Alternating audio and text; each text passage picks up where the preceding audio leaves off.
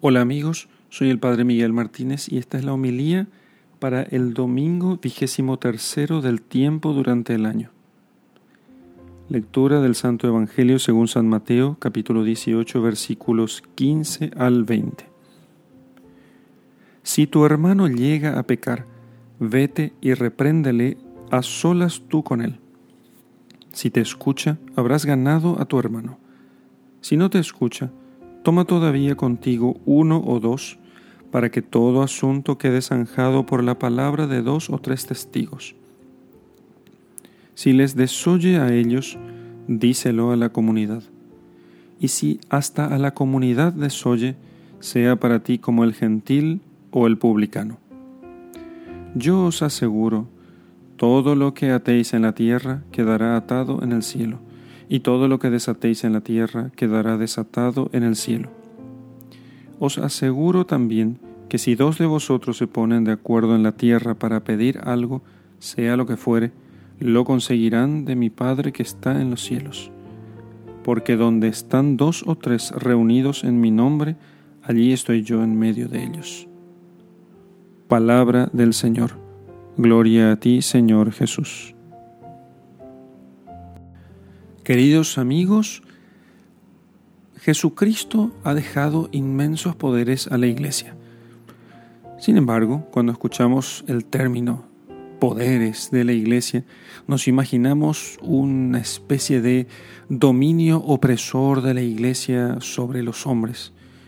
No, no hablamos de eso, sino hablamos de una fuerza tal que es capaz de atar algo en la tierra y que sea atado en el cielo, desatar algo en la tierra y que sea desatado en el cielo. Eso, en realidad, ha sido utilizado por la iglesia siempre para poder hacer el bien, porque solamente se puede hacer el bien con eso, no se puede hacer el mal. Un mal Dios no lo permitiría.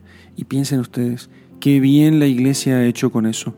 Ha desatado conciencias, ha atado errores ha desatado a los pecadores del poder de las tinieblas, ha desatado a pueblos enteros de las garras del error, de la falsedad, del pecado.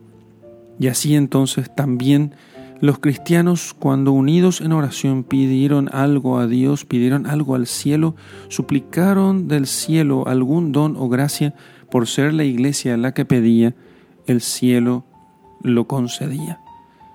Qué gran poder tiene la iglesia, qué, gran fuerza tiene la iglesia para liberar a los hombres de sus errores y del pecado.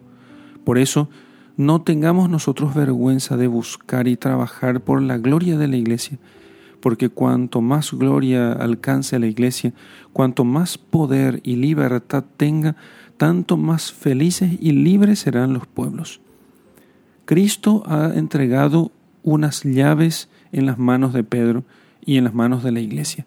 Y esas llaves no son para otra cosa que para que se levanten las puertas antiguas y entre el rey de Israel, ese rey que quiere entrar a los corazones.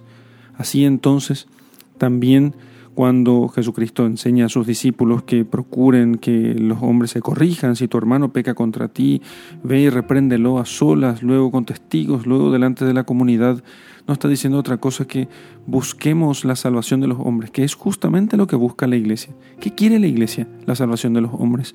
La iglesia no es una ONG de ayuda a los necesitados, que no es una cosa mala. La, iglesia es una institución divina querida por Dios para que ayude a toda la humanidad necesitada, no a conseguir o alcanzar el alimento del cuerpo, sino alcanzar la vida eterna.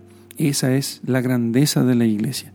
Trabajemos entonces todos nosotros para que la iglesia se extienda, para que porque si la iglesia se extiende, el nombre de Jesucristo y su verdad total, completa, sin mancha de error, será conocida por todos. Y todos los hombres entonces podrán alcanzar o entrar en este camino fácil de salvación.